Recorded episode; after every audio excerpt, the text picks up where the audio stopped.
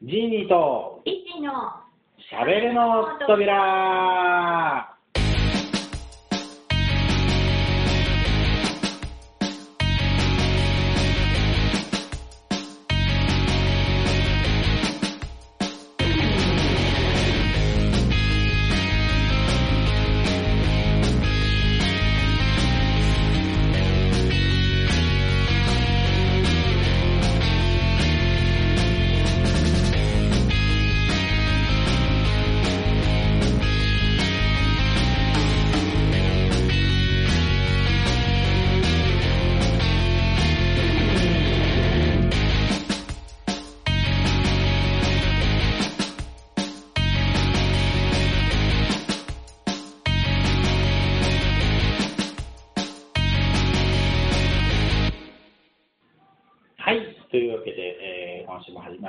しゃべるの扉。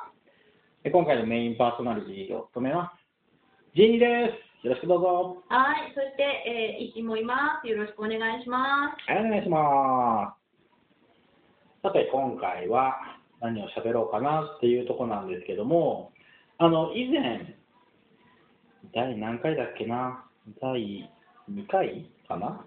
の時に、ちょっと紹介したんですけど、あの、2012さん、はい。まあ、聞いてない方にしたらわかんないと思うんですけど、まあ、うん僕の友達で、えーオープニングテーマとか、うん。まあ、今エンディングとして使ってますけど、まあ、一応あれはジングルとしても使おうとは思ってるんですけど、まあ、を作ってくれた人で、まあ、最近深夜ラジオ界隈では、まあ、ちょっと有名に名が売れてきた感じの、まあ、はがき職人さはい。ん。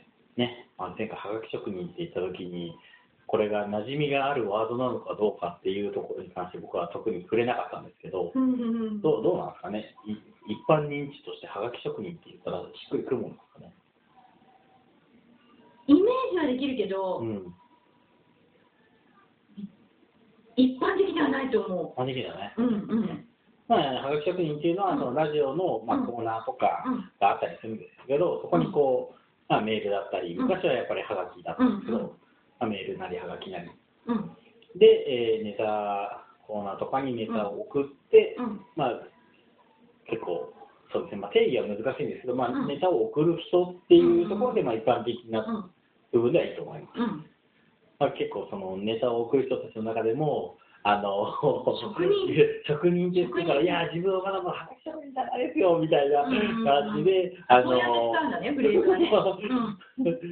いや、投稿してるだけでみたいなうんうん形で、いや、あの常連さんたち、あの人たちクラスになったらはがき職人じゃ呼んでもいいと思いますみたいな、だからそういうような、まあ、うちうちのなんか、ランク付けじゃないですけど、うんだからうん呼んでいいの、いけないのみたいな。うん勝手な自意識があるんですけど、うん。うん。まあ、定義はないので、うん。まあ一応ネタを送っている人ということでいいんじゃないでしょうか。はい。はい。の、まあ、その、2012さはい。んからの、えーまた、あの、ちょっとこんなんやってみてよっていうのをもらいましたので、あ、お願いします。はいありがとうございます。ちょっとやってみたいと思います。これがですね、ちょっと馴染みのあまりないフレーズになると思うんですが、おえー共感性周知という現象。わかんない。わかんないですよ。ね。日本語になってそう共感性周知。漢字がですね、あの、共に感じる差がで共感性。うん。で、周知はあの羞恥心とかの周知ですね。あ、うんう。うんん。恥ずかしい。うんうんみたいな。はい。で、あって共感性周知っていう現象なんですけど、これ何かっていうと、まあ、あの、映画とかテレビとかうん。を見てて、うん。えーその登場人物が、うんなんだろう、恥ずかしめられるというか、うんなんか恥ずかしい思いをするとか、辛い思いをするみたいなのが、うん。展開的に分かると、うん。ああ、もうちょっと無理無理見てらんないみたいになっちゃう。その感覚のことを言うらしいんです。うんうん。はい。で、それが、なんていうんですかね、あのーいわゆる、こう、共感する、うん。こう、登場人物に感情移入すうんるのと、なんか違うのかな？っていうのをちょっと聞いたんですけど、うん。うん。一応違いとしては、感情移入するとかっていうのはこう流れがあってその登場人物のことをちゃんと分かった分かってきた上で、あのその人がうん。なんか辛い思いをしたらそこに一緒になって自分を投影して、こう辛い気持ちになるからうーっていうのが、まあ、いわゆる共感だったり感情移入、うん。でこの共感性周知の場合には、いきなり出てきたうん。キャラクターであっても、うん。あれこれこの後きっとこいつは辛い思いをするだろうなみたいなのが見えちゃうともうそのシーンを想像しただけでダメだったりうーん。こうそのシーンにうんといきなり出会っただけであもう無理ってなったりしてうんしまうと。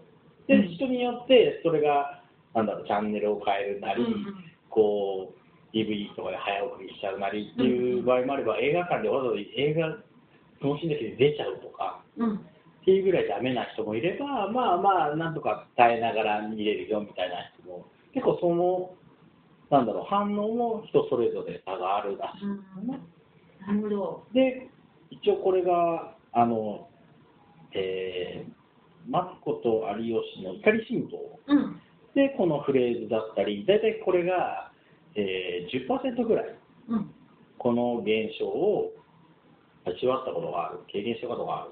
うんっていう人が10%ぐらい世の中にはいるらしいと、なるほど。あその番組調べても、うんうん。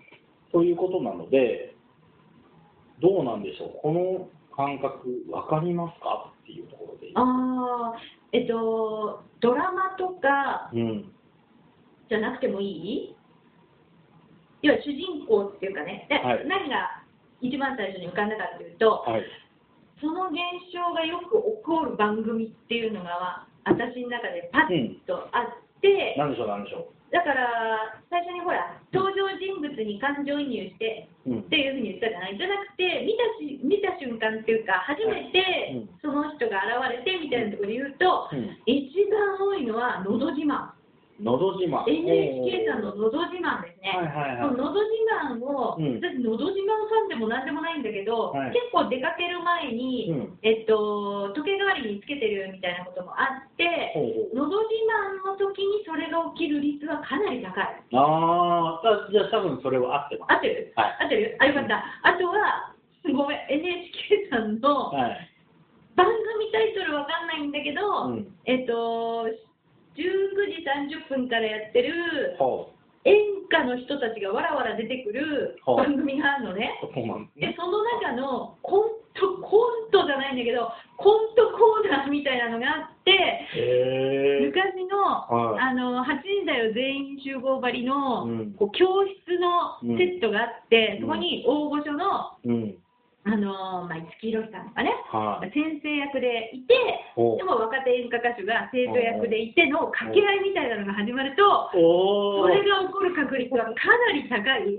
はい。なんかこうそれもね好きで見てるわけじゃないんだけどたまたまつけるとそれがあってなんかこう拳の回し方みたいなさ、うん。こう生徒役がさ出てきてさ、うん。拳の回し方がやって、うん。大御所の演歌歌手がそこにツッコミを入れるみたいなくだりになると、もうああもうあーと思ってえー回しちゃうな。ああ、じゃあ多分もう、うん。合ってる？えー共感性周知、まさにだと思いますよ。えそれ10%ってさ、うん、えみんなそれ経験してないって思っちゃったんだけどないや、でも、なんだ10%らしいですよ。え実際番組のやつでも、うんうんえー怒りシーンの方でも、うん有吉さんは全く意味がわからん。ー、え？で、マツコさんは私わかるって言って、うんえーそうなんだっていうやりとりにはなって本当？私じゃあそれで言うと、うん。かなりそれわかるおー。いやかなりあるよへー。テレビのドラマでもそうだし、うん。あとねあれで最近さあのあんまりいいことじゃないんだけど台風とか大雨とか大風とかあってさ、うんこう中継とかあるじゃない、あ中。継シーンとかで、うん。あのあもうこれ事故に近い事故に近いあもう事故に近い飛ばして飛ばしてとか思っちゃうこととかすごくあってほなんかね双方必死なのよう。うん。スタジオも、うん現場はどうですか？みたいな感じで、うん現場は現場で、現場はこうなってますみたいなのがうん、かぶる、はい。かぶる、音声静かになる、かぶる、音声静かになる、3回ぐらい繰り返した瞬間、もう気まず、どっちか仕切ろうよみたいな、うんなんかね、結構あるかな。へー。そうなんだ。うん、感じやすいんのかなわかんないですけど、それが、うんうんそのどういう特徴の人がうんこれになりやすいみたいな、うんうん子供たちはちょっとよくわかんないんですけど、うんうんただやっぱり一応その現象うんとして心,、理カウンセラー的な人の解説文によると、うんその自分のうん経験とこうリンクさせちゃうというか、あたかもその人を、その恥ずかしい思いをしている人が自分みたいな形に捉えてしまって、入っちゃう。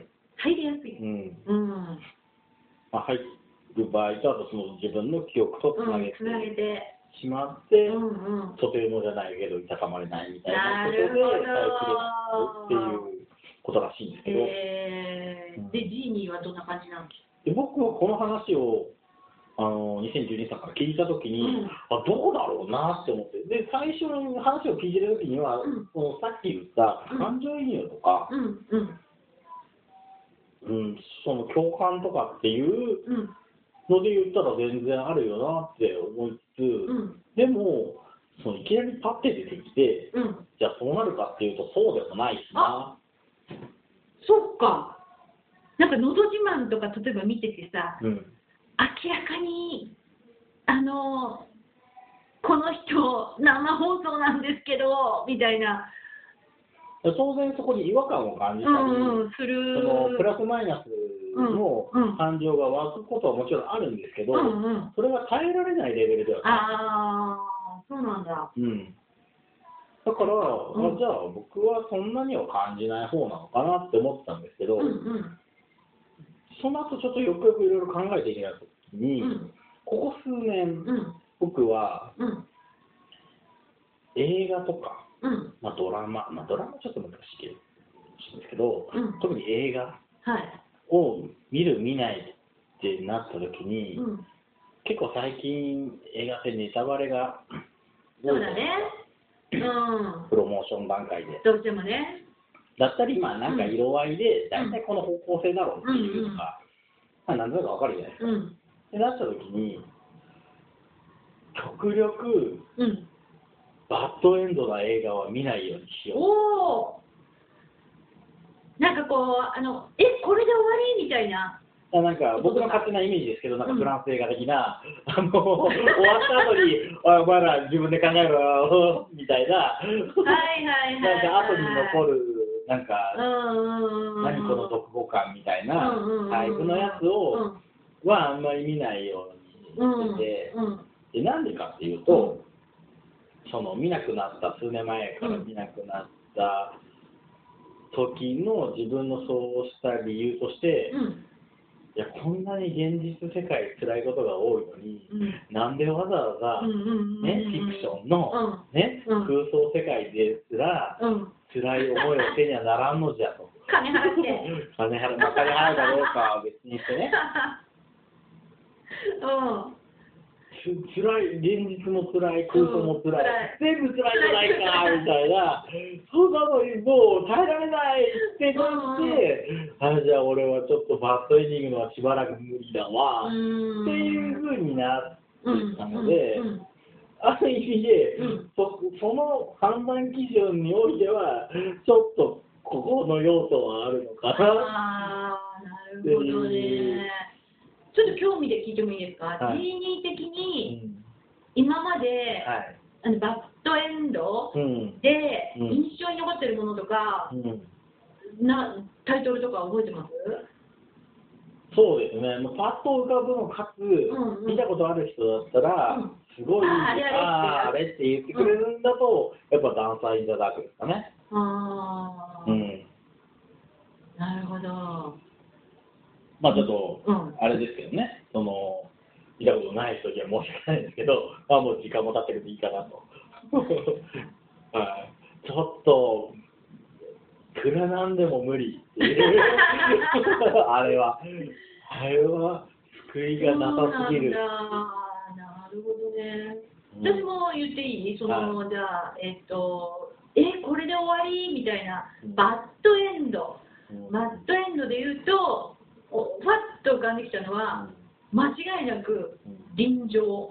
臨場。はい。あ、僕その映画知らない。えっと、まあ、ドラマの延長で、うんまあ、ドラマの続編みたいなことで作られたうん映画なんだけど、はいあれ、ちょっとね、見てる状況もちょっと語っていい？あどうぞ。私結構臨場ってあの連続ドラマで連ドラでやってる時から好きで、正直連ドラ見てて終わった後すっきりもしないし、うん。どっちかっていうとそれこそバッドエンド連続の連ドラみたいな。なんかいつも悲しい気分で終わる連ドラ私的にはねなんかこうあまりこう登場人物で笑顔とかないしほあの終わった後にううん。考えさせられるようなうん。うーんって瞬間落ちるような連ドラだったことは確かなの。うんでそれの劇場版ができるっていうんで、まあ、想像することできるよねって思ったんだけど、あのー時間的にどうしても、あのー見たいのが、夜、何時スタート ?21 時スタートとか、レイトショーってやつね。うん。で、あの今、座席予約じゃん。はい。で、予約して、で、行ったわけよ。うんじゃあさ、臨場って、あの、刑事ドラマというか、まあ、検視官。うんね、の、えードラマなんだけど、当然いろいろなシーンが出てくるわけよ。まあ、そんな映画だと思ってください。それをですね、はい。私、観客一人だったんです。おお。で、はっきり。貸し切り、ほんと貸し切りでうん、本当にもうマジ貸し切りで、もうどこに予約席も何もないじゃんみたいなぐらい、たった一人で大スクリーンで、結構残念なシーンとか出てくるやつを、でもなんか主人公が雨に打たれて打ちひしがれて、うん。コンクリートに突っ伏くみたいなシーンをうん。大画面で見て、なおかつそれが、え？え？みたいな終わり方だったので。うん。バッドエンドのイメージがものすごくって、しかもバッドエンドのプラスアルファとしてエンドロールあんじゃん。はエンドロールで私も基本的にエンドロールは全部見てから席を立つ派なんだけど、うん。ここはもう私一人しかいないので、うん。それでもう終わっていいですっていうわけにもいかないので、エンドロールもしっかりうん。見ているその時間の間にバッドエンドが染み込んでったみたいな。あシーンがあって、うーん、あれは印象に残ってる映画ですね。ーもうチャンネルそれこそ変えるわけいかないし、途中で出ちゃうわけにもいかなかったので、もうその空間耐えるしかない、みたいな。そんな経験をしたことがあります。なんだろう、じ責任が全部自分に来たわけ重かったわー。映画の一人で、一人でもう帰りの自転車うなだれてこぐみたいな。うーん。最大の、あれだね。だったね。うんシチュエーションも合わせてですね、合わせて。うーん。うん。今ちょっと話で思い出したのうが、んうん。どこれはドラマなんですけど、うんあの漫画原作のドラマで、はい漫画はまだ終わってないので、漫画の方の結論がどうなのかちょっとわかんないですけど、うんあのウロボロスっていう、あ割と最近割と最た近のドラマ、二人主演でやっていそうですね、ドラマの方は、えっ、と、小栗旬とと生田生田斗真の斗真だ。ダブル主演なのかな。はい。私、最終回だけ見た、それ。最終回だけ見たの？うん。最終回だけ見た。チョイスの仕方まあいいや、じゃあ一応それで、まあ、見たってことはうんうんわかるよね。うん。だあれはね、うん。僕の中ではもう、やるせなくて、うん。うそーんって思って、私最終回だけ見うてん思ったのは、なんで始めたみたいな。連ドラそもそも始めた？なんで？みたいな。この終わり方はどうなのって 最終回だけ見て私もそう思ったもん。うん、今まで見続けた人は、うん。さぞ悲しかろうって思ったもん。いやー、なんだろうな、うんもう本当に、そう、まあ、捉えようによっては確かに救いはあったんじゃあったけれども、うん。ねえ、うん。みたいな、でもさ、みたいなところでね、えっとさ、確認なんだけど、はい、あとカレーライスかなんか食べるシーンが出てくる。カレーライス。カレーライスかハヤシライスか、オムレツか？オムライスか。オムライスかな？か、オムライスかな？オムライスかうん、あ、じゃあ合ってる合ってる、それだ。うん。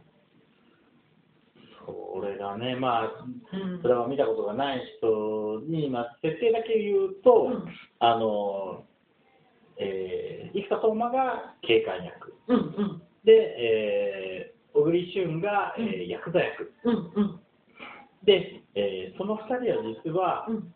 あの兄弟うん。の、えーまあ、ちぎりを交わすというか、うん。実、うん、誰だっけ？実兄弟だ違うな。実兄弟なんだっけな？ごめんなさい、ちょっと記憶が怪しいなんですけど、実兄弟だったか、もしくは、2人とも、まあ、みなしごで、うん。その施設で、兄弟のようにうん。過ごしだかみたいな形の、まあまあ、兄弟なんですわ。うんで、その2人は目的があって、で、その目的を果たすために、うん。1人は警官になって、うん。えーまあ、情報を集めうん。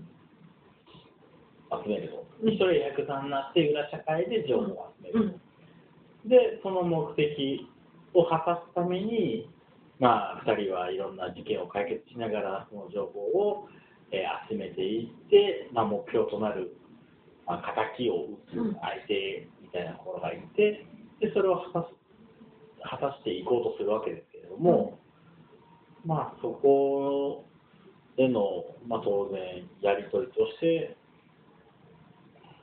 なんだろうな2人の絆の深さうんであったり、でもその2人のことを知らない周りの人たちとのうん。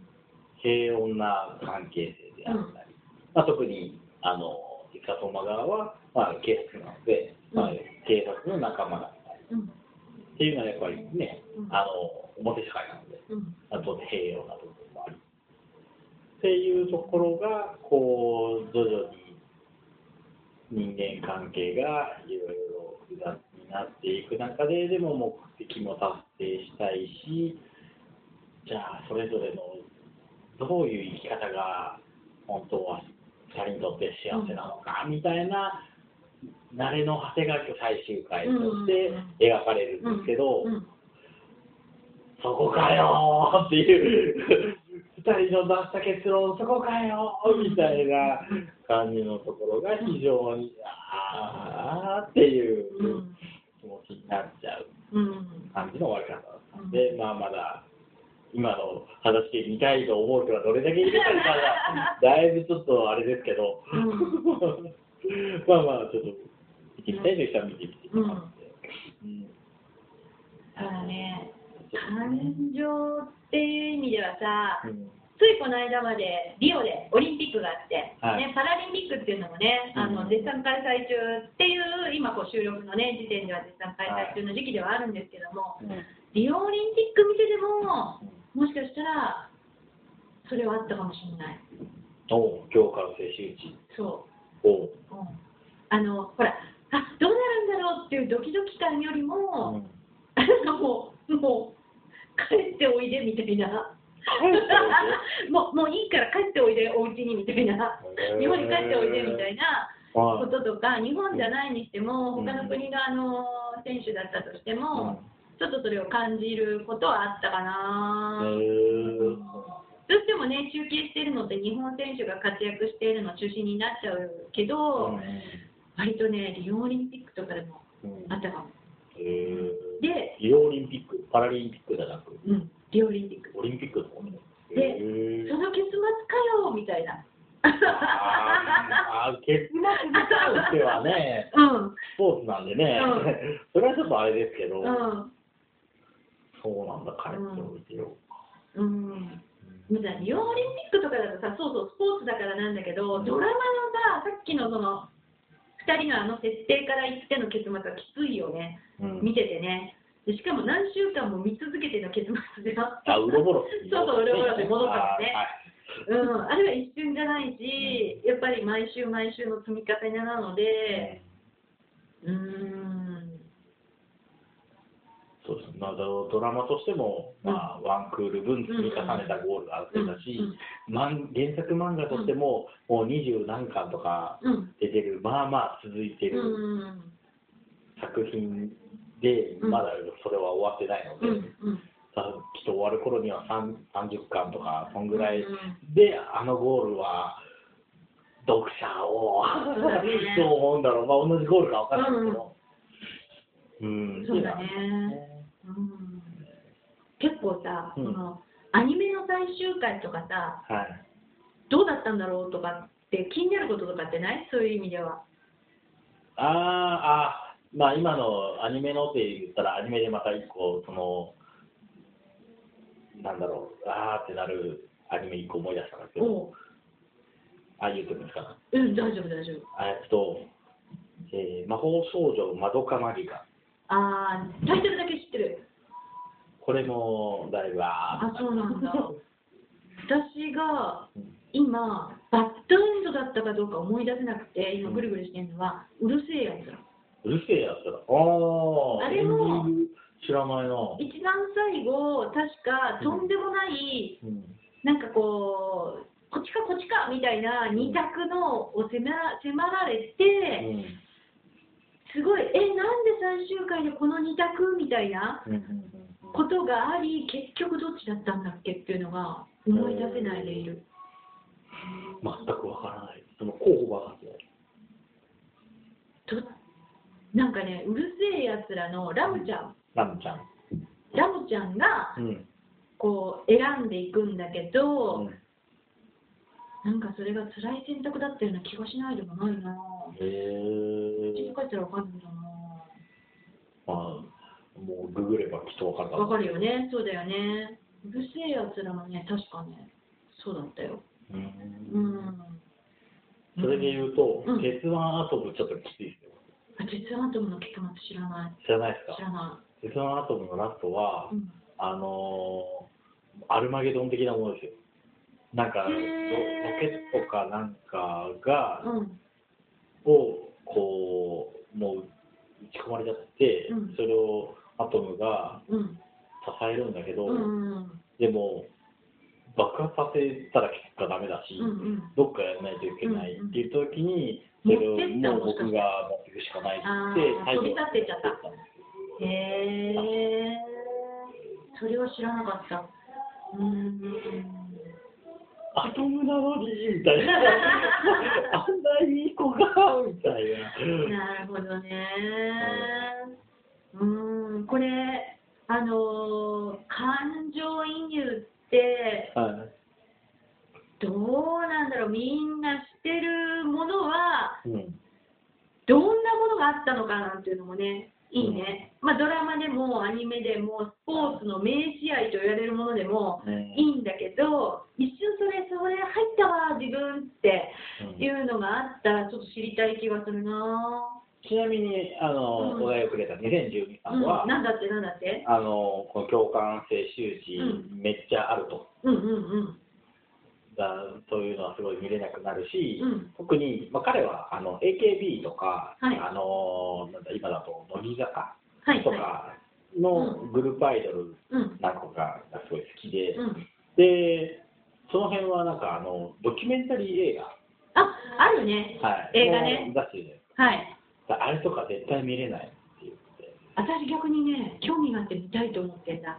機会があったら。うんあ、そうなんだ。だ彼のな彼の表現うん。でいうところの、僕にとってあれは残酷賞だから、自分じゃ見れないんだって言って、ー、そうなんだね。らしいです。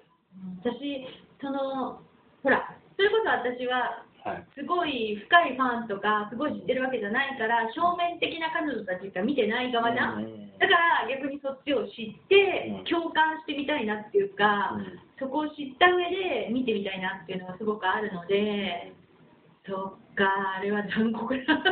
いや、それはまあ、なんていうの、あその、うん頑張ってるうちの要素プラス、うん。彼の場合には、うん。もうもともと感情移入できる素養というか、情報だったり、うん思い入れがあるから、うんなおさらその度合いが強まってるっていうのはあると思いあます人によって違うね。うんうんへえ、そこか。なるほど。そこだけじゃないですけど、彼にも。うん、でも、真っ先に言っててたらそこが出てくる。まあ一応分かりやすいところで言うとっていうことらしくて。なるほどね。うん、私は真っ先にのど自慢だったな。のど自慢は結構、例えとしては分かりやすいなと。かりやすい？うん。ついこの間も、あののど自慢で同じ曲をはい。何人かの人が歌い続けるみたいなことが起きたらしくて、もうそのこと自体でダメだろうって思っちゃうんだけど、なんかそのもうすでにこれギャグ仕組まれたあのギャグっていうのは、うんゲストの人もの持ち歌だったゲストの人もその曲を歌ったオチだったっていうのがあって。うん、のど自慢はね結構ハラハラドキドキ感が味わえるかなっていう、うん。素人ものだ素人のと、ね。あの、ドキドキするっていう声もあるみたいなんで、うんうん。この共感性周知うんなんで、うん。だから多分そこは、まさにドンピシャなうん。うんところですね。さ多分ねその今さドッキリものみたいなのとか、うん。大掛かりな仕掛けがあって、どんな反応するんだろうって見るさドキドキ番組みたいなのあんじゃん、はい。でのど自慢はうん。まるっきりそういう要素がないにもかかわらず、うん。えどどうなるの？ちょっと待ってごめん見てられない。でも結果は知りたいみたいなのが、私は起きやすいなそれが狙いだとしたらすごいなと思うけど そういう要素で見てる人がいるみたいなね。はい。うん。はい。ぜひこれもいろんななんでしょうね。これはね見てられないんだけど見ちゃうんだよね。でも見たくないんだよねみたいなのがうん。どんなことで起きてるのか知りたいな。うん。あちなみに補足じゃないですけど、はい。さっきダンサイズ・ザ・ダークがあって言ったじゃないですか、うんうん。あマツコさんはダンサイズ・ザ・ダークが一番好きな映画なんだけど、うん。でもこれが起こっちゃうからほとんど中身見れたことないっていうのをその番組私その映画で言ったら、えっとレオン。レオレオン。レオンもうん。完全版みたいなのが後から出て、でそれをやっぱり結末が自分としては、えーって感じなんだけど完全版かなんかで見直した時うに、ん。なんかこうあここってこういうことにつながるんだみたいな自己自己解析というかになり、うんそれで割とすっきりした感がへ出たことがあっーて。なんだろうな、うんなんかね、そんなにね、完全版はここのシーンが多いとか、うん。こういう要素がすごいあるとか、全然そこは語れないんだけど、うん。なんか自分で見比べたかなんかしたときに、あここって実は、ここに伏線が張られてたのかみたいな、うんうん、もやっと解消したいがばかりにそういうふうに見ちゃったっていうのもあるんだけど、レオンはでも最初見たとき、うん。えーってなったかもしれない。レオン僕は A, A の気持ちもあったんですけど、うん。A よりもでもやっぱりまだうん。こうなんだろう望みがあったから、あー。うん。うん。だから、うん。まだその A の要素でうわバッドエンディングだわっていうほどまではならなかったですね。た。うん、まだまだマチルダにの望みがあるので、のでましてや、なんだろう、逆にあのままレオンと一緒にいたら、もしかしたらマチルダがまっすぐ伸びれた成長が、もしかしたらその裏社会とのつながりがうん。まだ残っちゃう可能性もあるって考えると、あれはあれでベターな状態なのかもしれないなみたいなのは、今ちょっと話して思ったんだけど、う。ん、だからそこもそんなそこまでこううわーっとはならずにね、レオンに関して。があの映画見てからなんか牛乳がしばらく飲めなかったな。まあ確かにね、牛乳めっちゃかけますからね。牛乳が飲めなかったことがあるな。そううんね。心に残るバッドエンド集みたいなのもね。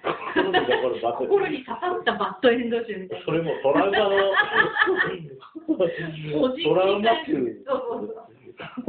あんまり掘りたくはないまあまあでもね、うん。そういう回があってもいいと思います。はい。はい。ちょっとそうだな。あの今回のこのトークテーマを考えているときに、うん。ちょっとそのレオンうんのことは、うん別のトークテーマでお。実は出てきてたんで。そうだったんだね。今後何かで、まあ、出てくることがあればなとうん。思います。まあ、今やドラえもんになってしまったというレオンですが。